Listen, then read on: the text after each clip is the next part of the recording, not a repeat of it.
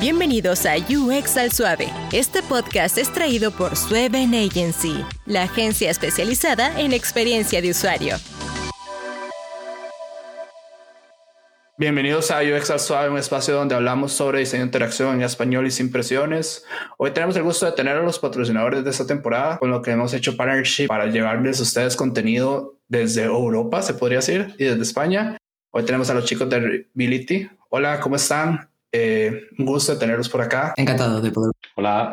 Hola, Frank, ¿qué tal? Eh, a ver, aquí tenemos a, a, Pablo, a Marina y a Carlos. Vamos a comenzar por Pablo un poco. Cuéntanos, Pablo, ¿qué haces? ¿Cuál ha sido tu carrera? Eh, ¿Qué haces actualmente? Vale, bueno, eh, ¿qué tal?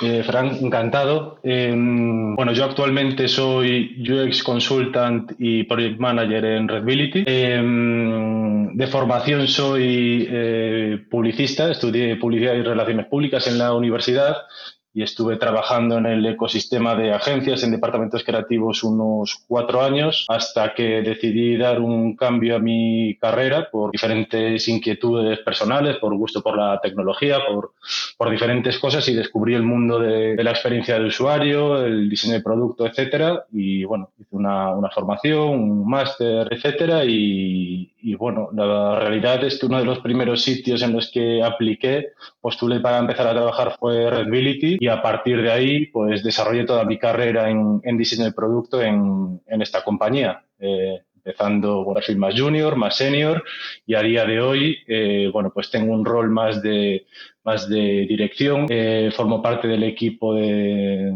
operaciones o de gestión de, la compañía, eh, desempeñando funciones desde eh, la captación de recursos humanos, aportando a la estrategia de la empresa o bueno, trabajando en, el desarrollo de las metodologías y de los procesos de, de Redbility y a nivel de, de cliente, pues eh, llevando equipos de diseñadores, de varios diseñadores y, y, bueno, eso es un poco, eso es un poco todo.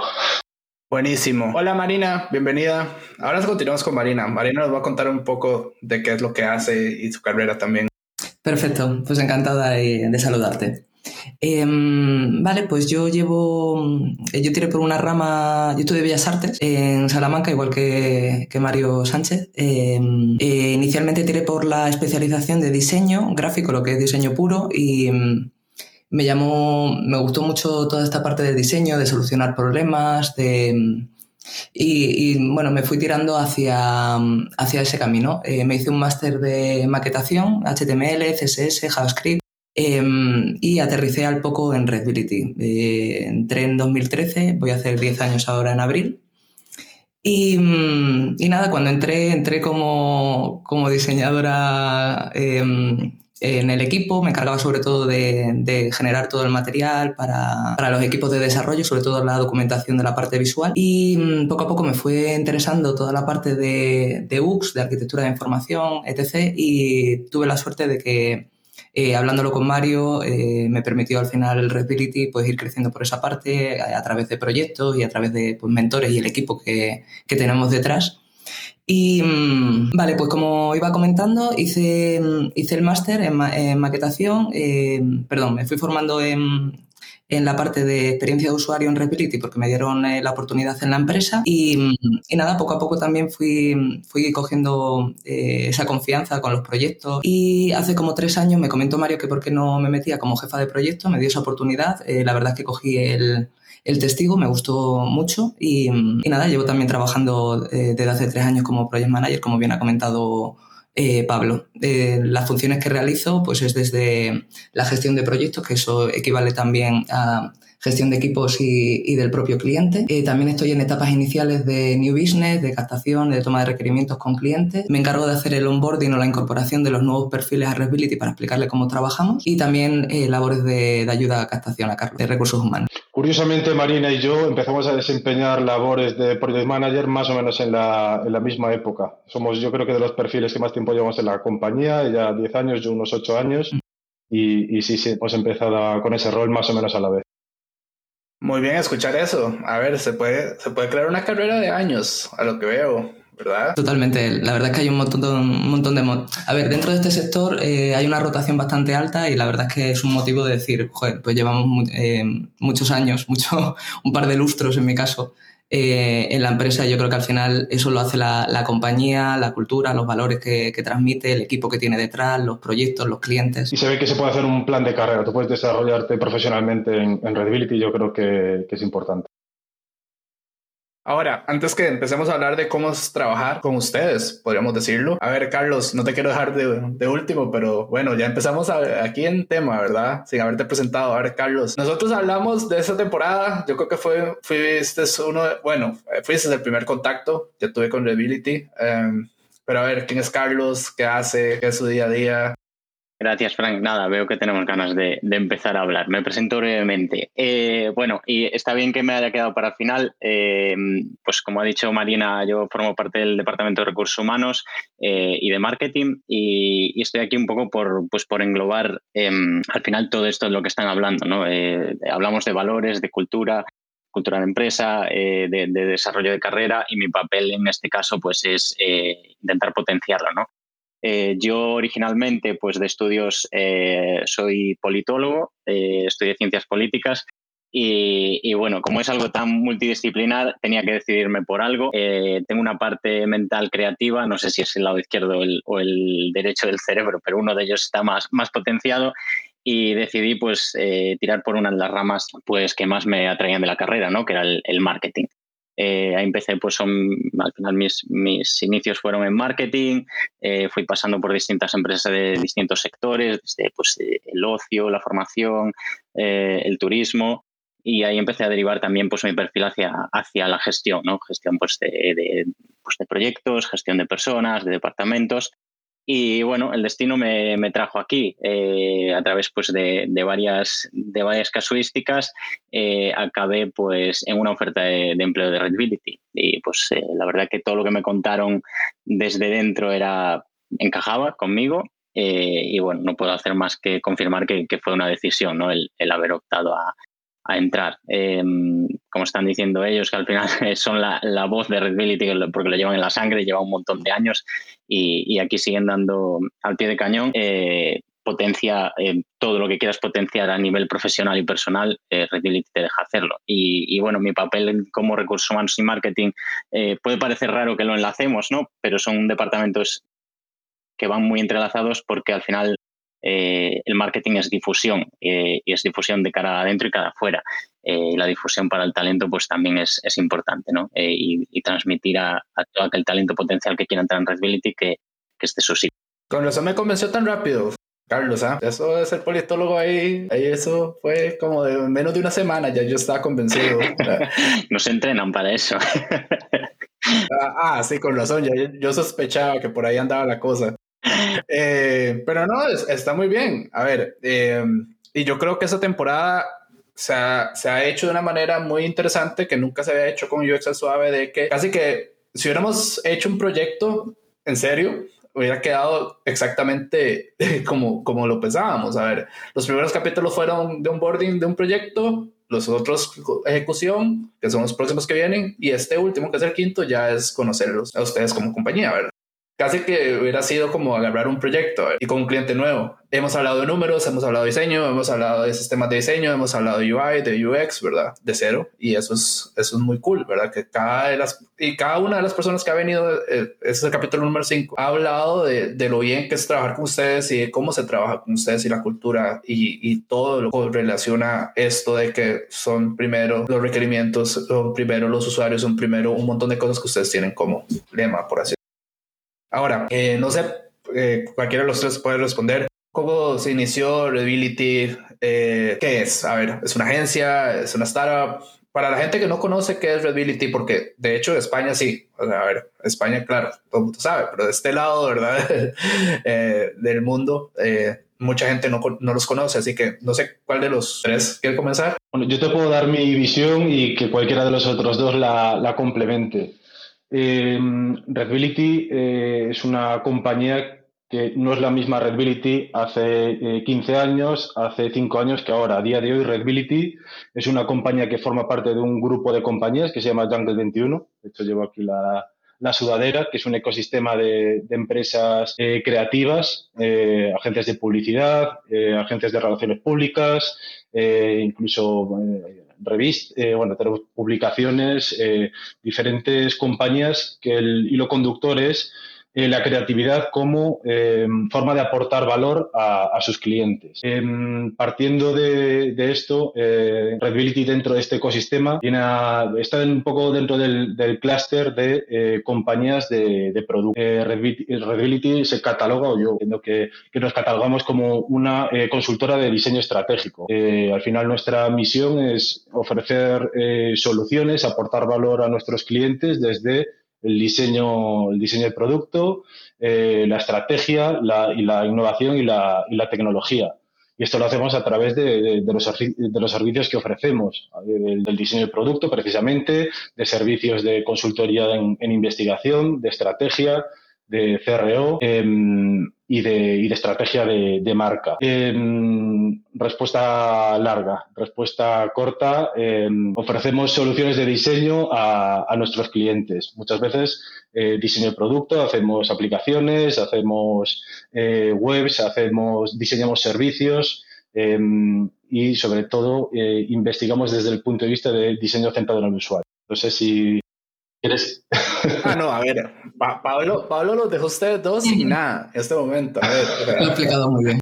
El, el, onboarding de Pablo en este momento fue como el onboarding de New Employee, así ya de. Y seguro que tanto Carlos como Marina podemos estar hablando durante un rato largo sobre lo que es Readability porque es, muchas cosas. Eh, Sí, al final eh, son, es que son más de 18 años de actividad, eh, con, con, más de mil proyectos, eh, con, vamos, con, con, una historia tremenda, porque al final pues nos hemos adaptado a la innovación, ¿no? Cuando nadie hablaba de, de, experiencia de usuario, nosotros ya teníamos bagaje en ello, o sea, somos precursores y, y al final pues podríamos estar hablando durante horas de casuísticas, de clientes, de proyectos, de, un montón de ejemplos, ¿no? Pablo ha resumido muy, muy brevemente, eh, muy sintéticamente y muy bien, pero, pero vaya, que el guion podría, eh, todo el podcast podría durar de esto. Efectivamente. No, y lo, y lo, increíble es que todos han llegado a lo mismo acá, a hablar de, de mira, eh, yo hice práctica y me dejaron, yo hice, mandé mi currículum y no me aceptaron y después me aceptaron.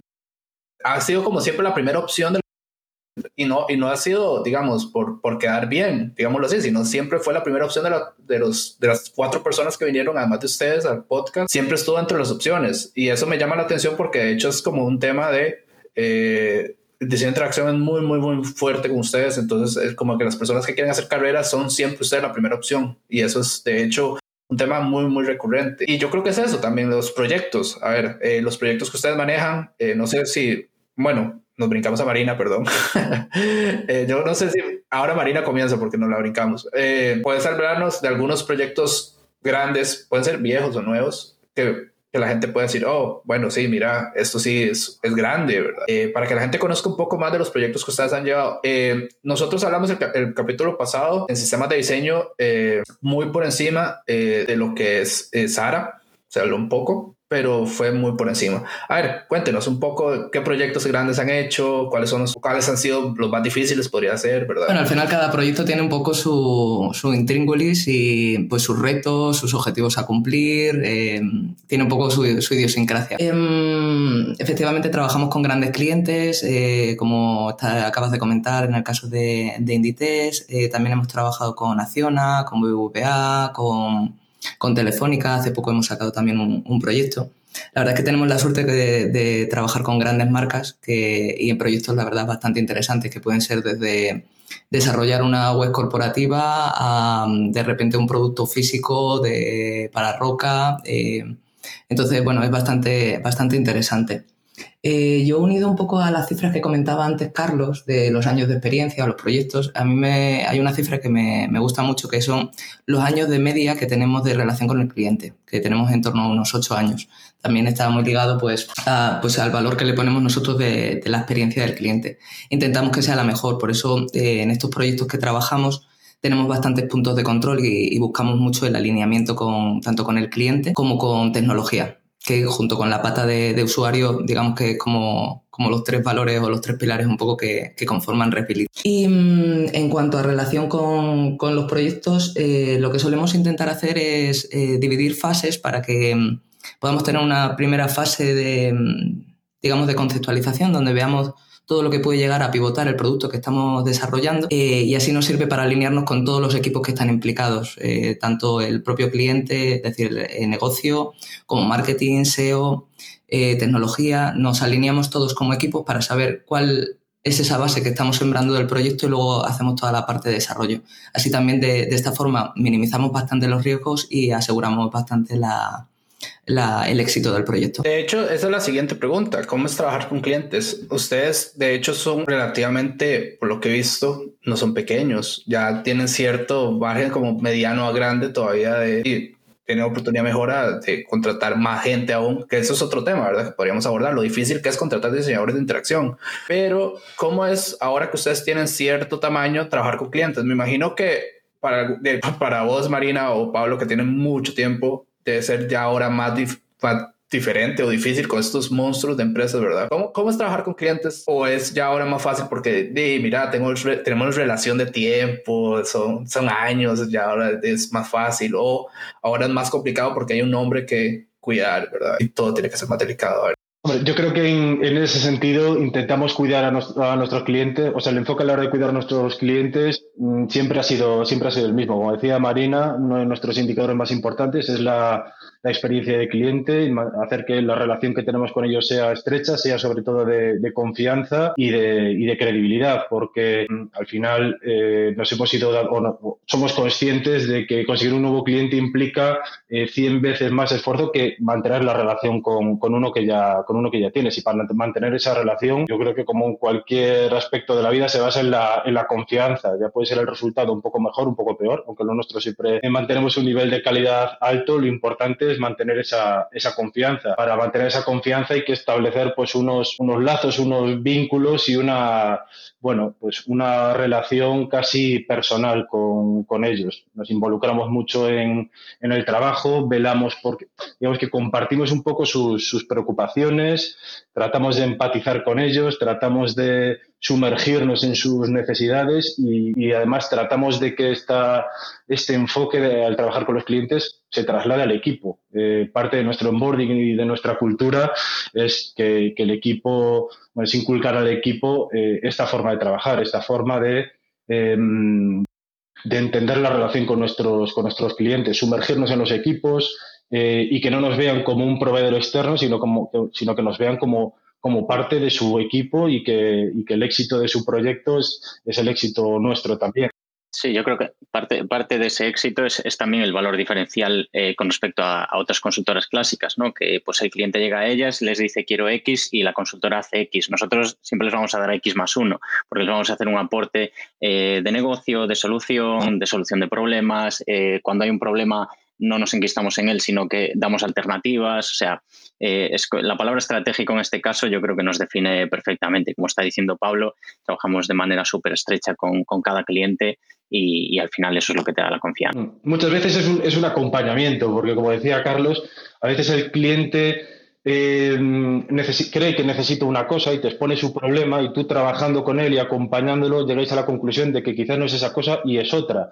Y esa, Em, esa forma en la, que, en la que nos relacionamos con ellos y, nos, em, y les entendemos y les acompañamos, yo creo que es lo que, lo que nos diferencia y, lo que, eh, y el valor que encuentran en nosotros y por lo que eh, tenemos relaciones tan largas con, con ellos. Lo que parte es un poco el secreto de nuestro éxito. Sí, yo creo que al final lo que, lo que habéis comentado ambos, eh, también la propuesta de valor es precisamente es eso, que no nos quedamos solamente en, en pintar lo básico, sino que siempre tenemos que ir más allá. Vemos todo lo que puede llegar em, a darnos un, producto eh, que, estemos trabajando sobre él para poder contrastarlo con el cliente. También hay variedad de clientes, hay clientes que tienen mayor experiencia digital, menor experiencia digital, y ahí también hacemos un papel un poco de eh, seguimiento, de, ir formándoles, ir contándoles cómo vamos paso a paso para que siempre esté eh, el cliente pues tranquilo y que, confíe de que el proyecto está en buenas manos. Que es interesante. Ahora, ustedes tienen una forma de abordar a los clientes. Ahora, hablemos del, lado, del otro lado de la moneda. Y yo creo que este es más el tema, un tema para Carlos. Eh, ¿Qué se necesita para trabajar con usted? A ver, es dependiendo del rol, me imagino, pero digamos, un diseñador de interacción, ¿qué, qué, qué necesita? A ver. Si lo tengo que resumir en una palabra, sería, yo creo que Pablo y Marina coincidirán conmigo, es actitud. O sea, eso es lo, primero, ¿no? Y la base. Sin actitud, eh, eh, ya no solo en Redbility, yo creo que en, ninguna empresa eh, vas a, lograr el éxito si no la tienes. más allá de la actitud, evidentemente te hacen falta pues, conocimientos y habilidades, ¿no? experiencia, sobre todo. bueno, tenemos, nosotros tenemos como base una fórmula que es conocimientos más habilidades multiplicado por actitud. Entonces, si tienes conocimientos y habilidades, puedes entrar en Redbility, pero la actitud no puede faltar. Es lo que va a multiplicar al final tus, tus, eh, tus papeletas, ¿no? Em, y quería comentar al hilo de esto también que eh, nosotros estamos en este, en este podcast, en este capítulo, han estado otros compañeros en capítulos anteriores eh, y no han sido seleccionados por nada estratégico, simplemente pues, eh, pues quizá pues si, si, ha estado David ha sido porque controla el sistema de diseño o Caro sobre, sobre gestión, Carmen sobre, sobre su visión de negocio, pero podríamos estar cualquiera de los, de los compañeros del equipo aquí y defenderíamos exactamente igual la, la, compañía y eso es porque al final los procesos de selección en, en Red son costosos, lleva mucho tiempo, eh, hay mucho talento, la verdad, eh, en nuestro país y fuera, y es, es, muy complicado hacer la criba pero, pero tenemos muy claro a quién necesitamos y, por eso también nos lleva, nos lleva su tiempo, ¿no? Eh, y al final, yo creo que si entras en Redbility te quedas, eh, Paul y Marina son buena prueba de ello y eso es por algo, ¿no? Eso es porque hay un match por las dos partes, al final eh, un candidato nos tiene que ofrecer sus habilidades, conocimientos y actitud, pero nosotros también tenemos que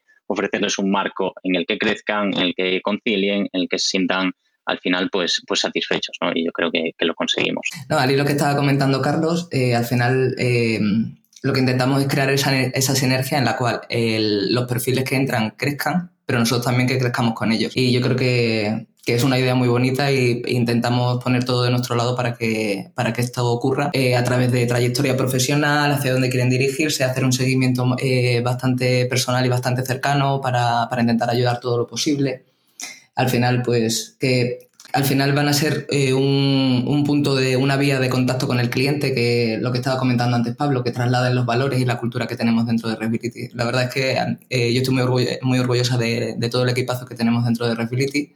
Es un gusto trabajar con cualquiera de las personas y yo veo patrones de, en, todos nosotros. Al final lo que veo es que todos somos muy meticulosos, muy perfeccionistas, muy organizados, muy de... en cuanto entramos en un proyecto, el nivel de implicación que tenemos. Son como pequeñas, pequeños signos o señales que, me hacen cuando estamos en entrevistas y demás, me hacen decir, esta persona es Repility. De hecho, esto es, una, esto es un tema muy, muy cool que habla Carlos. Eh, no, no sé, a ver, no es que yo elegí quienes venían. Eso nunca, nunca pasó así. Y eso es un buen tema para hablarlo de una sola vez. Eh, Carlos me dijo, mira, tengo un montón de gente buena que, que, son los temas y Carlos eligió a dedo. Ver, yo no elegí a nadie, no es que, eh, sí, este es el mejor, este otro es el mejor, este es porque es el mejor en esto. Solo hubieron casos muy específicos por el trabajo que hacen en Readability que que es, Carlos y yo lo hablamos, que eran muy específicos. Por ejemplo, el capítulo de sistemas de diseño fue porque la persona trabajaba mucho con sistemas de diseño, pero en adelante no fueron elegidos a dedo. Eh, y eso es muy importante y eso fue muy cool que Carlos me lo dijo, que mira, tenés dónde elegir. a ver, tenés, tenés mucho de dónde elegir, ¿verdad? Y, y, yo creo que esa es también la parte de, de, lo que ha sido estos primeros cinco capítulos, ¿verdad? Eso es, sí. A ver, eh, creo que los, los, tres que estamos aquí, eh, cuando se propone una temática, un capítulo, se nos vienen personas a la cabeza. O sea, al final, pues eh, hablamos de investigación, pues tenemos que mandar a Laura. O sea, es así. Pero, pero bueno, quiero hacer hincapié en lo que decía antes, es que se nos vienen nombres a la cabeza porque al final, pues tenemos gente muy buena que destaca, que, que, es, que es buenísima en lo que hace y siempre tienes al final una referencia, ¿no? Pues eh, por, eh, experiencia y demás. Pero, pero recalco que podría estar cualquiera aquí, eh, hablando de readability de, y de cualquier tema técnico, o sea, estoy seguro. Ahora, ¿cómo es un día normal en readability? Yo creo que todos, todos ustedes tres tienen diferentes día a día, ¿verdad? y esto es así, diferente para los tres. Ah, ¿Cómo es su día en readability? A ver, ¿qué es lo que hacen en el día a día? No, no tienen que decir clientes, a ver, puede ser confidencial. A ver, ¿qué, qué, cuál es el día a día de ustedes? Yo creo que eh, desde la pandemia el día a día lo ha determinado bastante el, el formato. Eh, es una compañía que a día de hoy tiene un formato híbrido. Tenemos eh, oficinas en Madrid que siempre están abiertas y a disposición de, del equipo. De hecho, hay personas a las que les gusta trabajar en presencial y, van a nuestras oficinas, pero buena parte del equipo trabaja en, trabaja en remoto. De hecho, algunos de nosotros estamos en diferentes ubicaciones de, eh, de España. Eh, lo que quiero decir con esto es que nuestro día a día, normalmente, me imagino que tanto el de Carlos como el de Marina es estar constantemente en videoconferencias, eh, reunidos a través de videollamadas, hablando mucho. yo creo que eso resume bastante nuestro día a día, sobre todo personas que tenemos un rol un poco más de, gestión. Eh, al final se trata de liderar equipos, de hablar con clientes, eh, establecer estrategias para los productos, eh, dar feedback, presentar. Entonces, mm, resumiendo, el día, al menos el mío, mi día a día es meterme en muchas videollamadas y hablar mucho. No sé, no sé vuestro Marino y Carlos. Hablamos de, hablamos, bueno, utilizamos el término día normal en Redbility. Yo creo que no hay un día normal en Redbility. O sea, eh, no, no hay un patrón eh, y eso es bueno porque al final eh, bueno, lo decimos mucho que nuestra constante al final es el cambio, ¿no? Estamos adaptándonos todos los días a nuevos cambios, nuevos requerimientos, nuevos clientes, nuevos proyectos, nuevo personal, estamos creciendo un montón. Eh, y al final lo, bueno de trabajar aquí es que no te aburres porque no te da tiempo a aburrirte. O sea, no, no hay, no empiezo mi día con una reunión, sé que dentro de dos horas tengo otra. No, o sea, estás en constante comunicación con tus compañeros, con el cliente, eh, con, distintas personas y, al final cada día es una aventura nueva. ¿No? Eh, más concretamente en mi caso. Y además desempeñamos muchos, muchos roles, eh, tanto tú, Carlos, como Marina, como yo, tenemos muchos, dentro de un, entre comillas, cargo, tenemos muchos roles y al final eh, todo el rato estás cambiando un poco, cambiando del sombrero, ¿no? Más de dirección, más de venta, más de captación, más técnico y meterte en el proceso y en la pantalla es bastante dinámico, diría yo. Totalmente, totalmente. Yo, en mi caso concreto, después cada uno tenemos nuestras especificidades, ¿no? Yo, pues siendo de recursos humanos y marketing, al final, pues hablo con mucha gente externa, con muchos candidatos, eh, pues eh, Marina y Pablo hablarán más con cliente, pero al final, eh, pues yo creo que el resumen es ese. Supongo que Marina también estará de acuerdo. Sí, efectivamente. estoy de acuerdo con ambos, de hecho. supongo que eh, la única constante que tenemos como tal es que empezamos la mañana con reuniones en las que eh, más estratégicas, en las cuales lo que, lo que vemos es la situación de cada, de cada proyecto, eh, si hay algún, algún problema, algo a solventar, porque para eso somos un equipo y nos apoyamos todos entre todos. y a partir de ahí ya depende un poco. yo inicialmente tiendo más a gestionar y organizar al inicio del día y luego ya me quedo más pues repasando, revisando proyectos eh, con el equipo, intentando que quede todo eh, perfecto para, para los equipos de desarrollo, para el cliente, que esté todo el producto perfecto, presentaciones de clientes, gestiones internas. Sí, eso yo lo que quería escuchar. A ver, no, no es que se convirtieron en el hombre de reunión, ¿verdad? eso, es un, eso, es un, meme que anda muy de moda, ¿verdad? Y es, es que, como, como dice acá eh, Pablo, el sombrero cambia. A ver, ustedes son una empresa muy dinámica que me imagino que cada uno tiene un diferente sombrero dependiendo de la situación. Y eso es lo que yo creo que también hace que siga caminando los proyectos, que sigan caminando los nuevos clientes, que sigan caminando reclutar personal, porque tienen que ponerse un sombrero diferente por cada necesidad. A ver, y, esto lo digo por si hay alguien, a ver, no hay alguien, no. Pueden haber muchas personas interesadas de trabajar con ustedes que aprendan y sepan qué tan dinámico es y que no es como una maquila de, ah, no, aquí ustedes solo se sientan a hacer esto. aquí se sientan a hacer Y, X, Z y, y se acabó. No, no. Tienen que aprender que es un ambiente muy dinámico, de muchos retos y por lo que escucho también eh, es un proceso de que siempre se busca la excelencia, ¿verdad? Y eso es el otro, el otro tema acá, ¿verdad? Que hay gente que puede ser interesada en trabajar con ustedes, pero tienen que tener cierto nivel ya de, muchas cosas, ¿verdad? y, soft, soft skills, habilidades blandas y también tiene que tener la parte técnica. Ahora, como somos muchos hoy, este, y ya lo vieron y ya lo saben a qué voy, a ver, a todos se les pregunta, así que ustedes por ser tres no se van a salvar, ¿cuál ha sido su peor error y por qué? A ver, eh, errores hay muchos, errores hay varios, eh, hay un top ya de errores, eh, puede ser que diseñaron algo que no tenía ni pie ni cabeza, puede ser que diseñaron un app que no les pagaron. eh, diseñaron un prototipo que pensó el cliente que era el diseño final, eh, aceptaron un proyecto sin requerimientos. Eh, hay una infinidad de errores. A ver, tienen que ser, ah, voy a, voy a aclarar esto porque el capítulo pasado fue complicado de explicarlo, así que tienen que ser tangibles los errores. o sea, tiene que ser un proyecto, un app, una website o lo que sea hay errores que, bueno, en el caso, aquí yo creo que el único que se salva es Carlos, puede ser algo más, más teórico, ¿verdad? Pero Pablo, Marina, lo siento, ustedes tienen que pensar en algo más, más probablemente un proyecto. A ver, pues, hay una infinidad de errores, así que no sé quién quiere comenzar. Los veo dando vueltas, así que... vale, pues si quieres empiezo yo. Bueno, comentar que Intentamos prevenir bastante, bastante los, eh, los, errores en Redbility. Para eso tenemos lo que estaba comentando antes, ¿vale? Que tenemos un montón de reuniones, de puntos de control, de coordinación, de alineamiento entre todos los clientes, equipos, eh, tanto de ejecución como de negocio o quien tuviese que participar. Y mucho de control de calidad, precisamente para prevenirlo. Pero que los errores al final son inevitables. eh, nosotros dentro de Redbility, de, de hecho, siempre tenemos una frase que es, a ver, no pasa nada porque te tropieces con la piedra pero en el momento en el que te has tropezado varias veces y te estás enamorando de esa piedra, a lo mejor hay que pararse y ver y analizar qué es lo que está pasando. Em, entonces, em, cuando cometemos errores, que ahora, ahora tangibilizo, eh, lo que hacemos también para que no se repitan es eh, trasladar el conocimiento al resto del equipo. Oye, me he equivocado en esto y eh, intentamos normalizarlo pues para que ese llanto no, no se siga pasando el testigo por el resto del equipo. Para eso también pues, tenemos normativas, tenemos reuniones de cierre para, para hacer mejora constante de, de qué podríamos trabajar.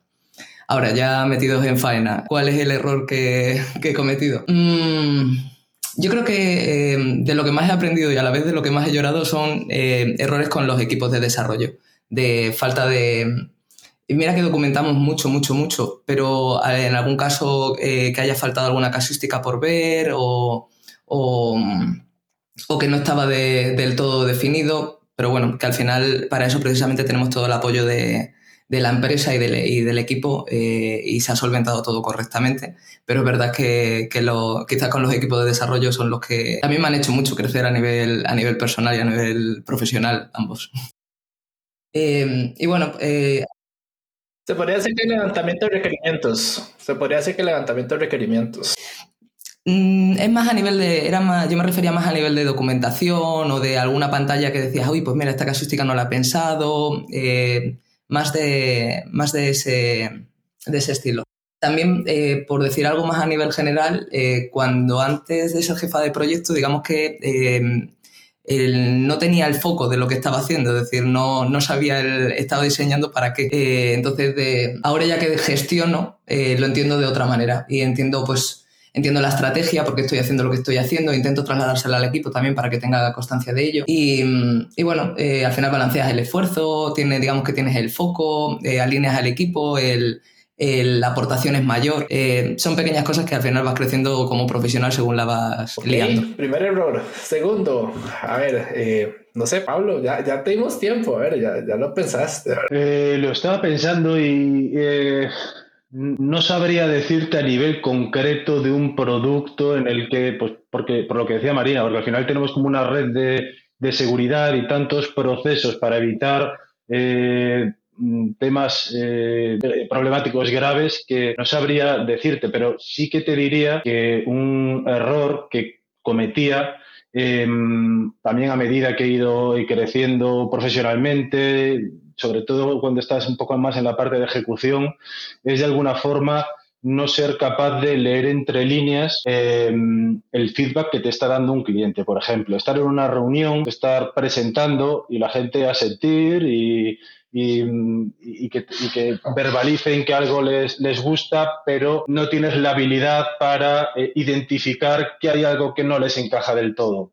Y a veces es una mirada al compañero o un comentario eh, que parece mm, inocuo, pero, pero seguramente haya algo más y demás. Y yo creo que eso también te lo va dando la experiencia Em, y, la, y, la, habilidad a la hora de, tratar con, con, los clientes. Entonces, sí, yo creo que donde más eh, errores he podido cometer es a la hora de quizás en algún momento interpretar eh, un poco la comunicación con, con, el cliente, porque bueno, pues porque la gente somos, la gente es educada, la gente es cordial, y, cuesta trasladar los aspectos que puede haber negativos en una presentación concreta o, en una sesión o lo que sea y creo que mm, a medida que, he ido creciendo soy capaz de identificar mejor cuando algo no está encajando sí o encauzar la, la, conversación hacia donde, hacia donde me interesa. Entonces diría que, que, los errores han podido venir por ahí quizás. De hecho, eh, perdona que te, que te, interrumpa, pero me acabo de contar de al principio de la, la etapa de gestión, al final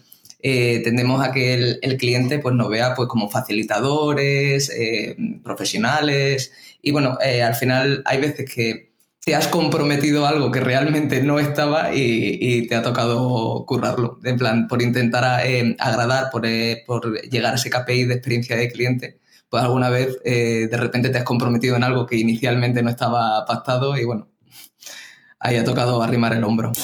Ahora, ese, es un buen. Eh, antes de ir con, con, Carlos, yo quiero hablar de ese KPI un momento porque se ha hablado en dos capítulos ya de experiencia de cliente, pero nadie ha dicho cómo se mide. a ver, todo el mundo dice, ah, experiencia de cliente, KPI, experiencia de cliente, ¿qué es experiencia de cliente?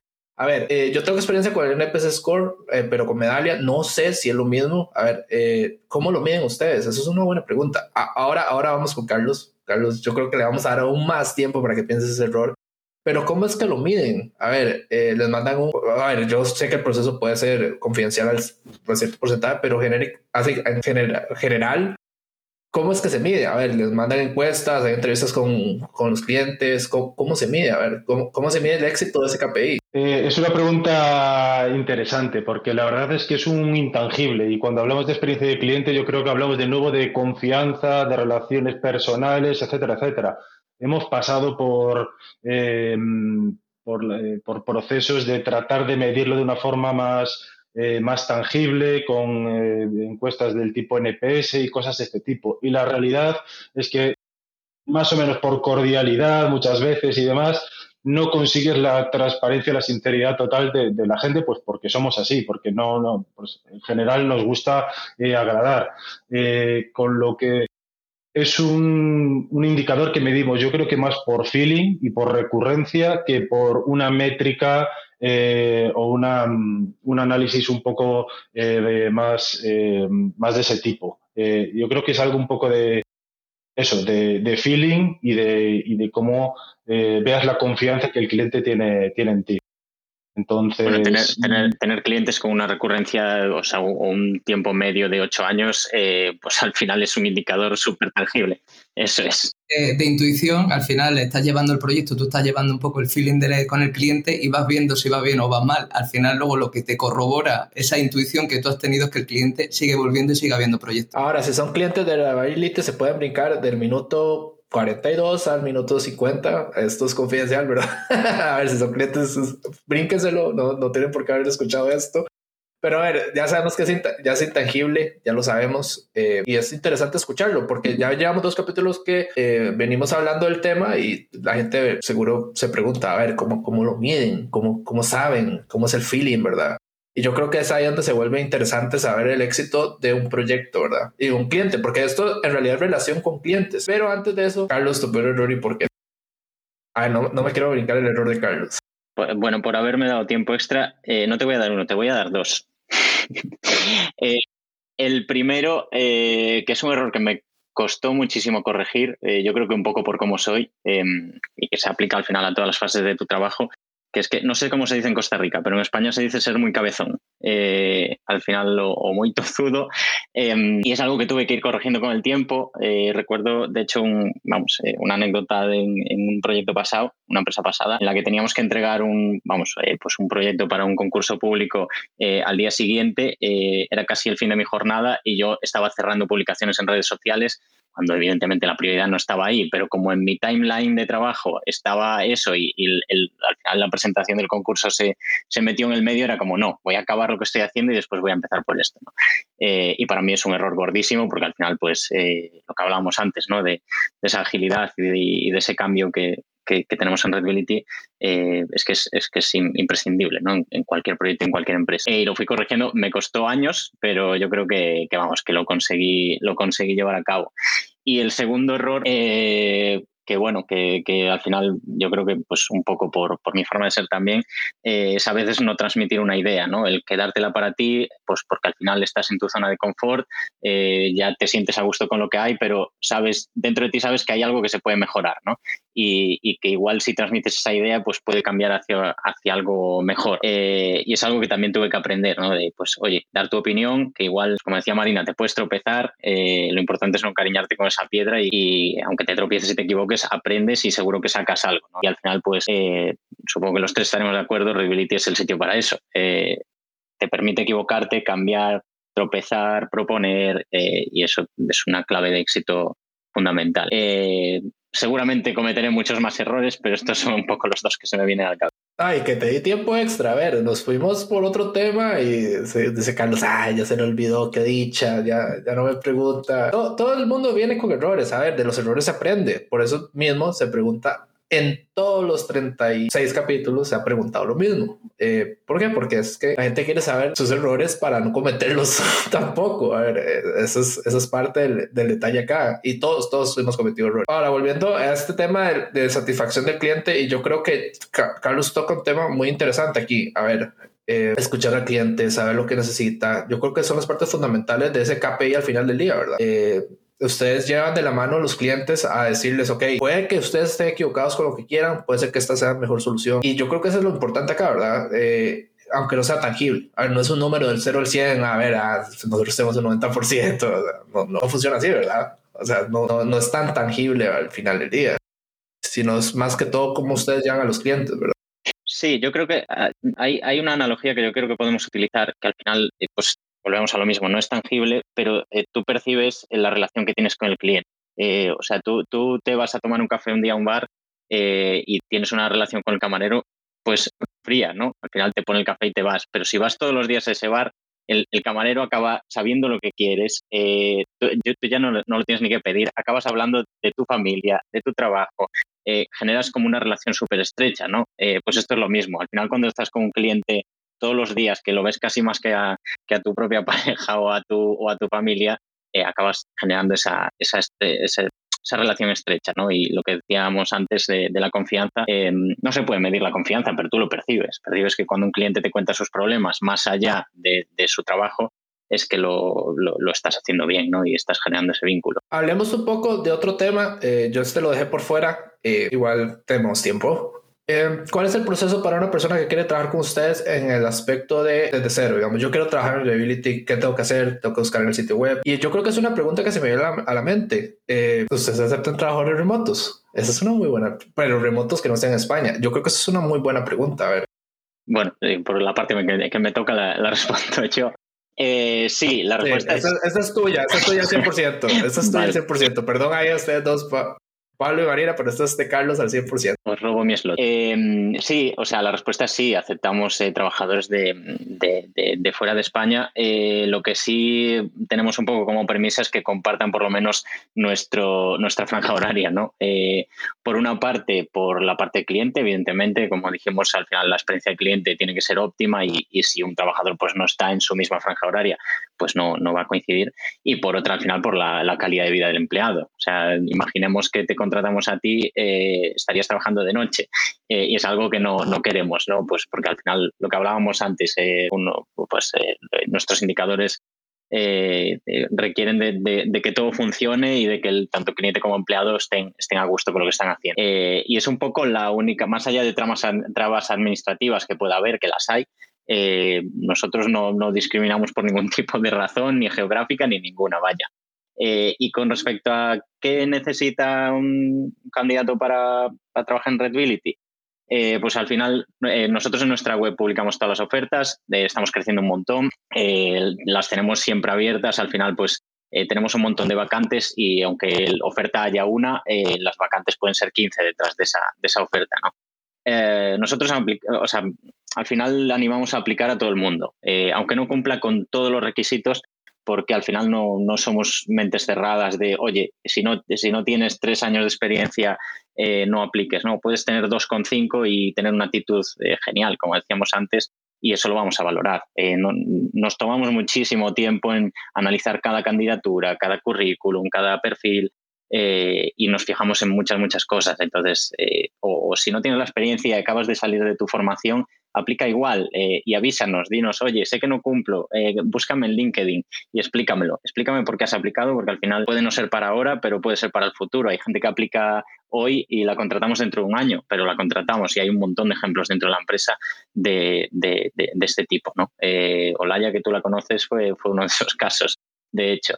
Eh, o sea que, vaya, que queremos teneros en el radar y seáis de donde seáis, vengáis de donde vengáis, eh, al final acabaréis aquí. Si puedo complementar un poco a nivel técnico que quizás interese eh, a, la gente, por eso lo, comentabas creo que es interesante que tengan skills que cubran el grueso del proceso de diseño. Nos interesa que eh, diseñadores que sean solventes, tanto en los eh, momentos iniciales de un, de un, proyecto, a la hora de la toma de requisitos, de identificar la necesidad del usuario, que eh, puedan empatizar con las necesidades del, negocio, que puedan llevar una, una, investigación y hacer entrevistas con usuarios, focus, lo que, lo que sea, hasta la parte más de definición, de, bueno, de, de, la parte más eh, de, wireframes, eh, diseño visual final, eh, documentación para desarrollo, un poco que cubra todo el espectro del, proceso de diseño, es lo que nos interesa, entendiendo que no todo el mundo sabe de todo, no queremos unicornios porque sabemos que todo el mundo tiene un, su punto fuerte en alguna, alguna, en alguna parte, pero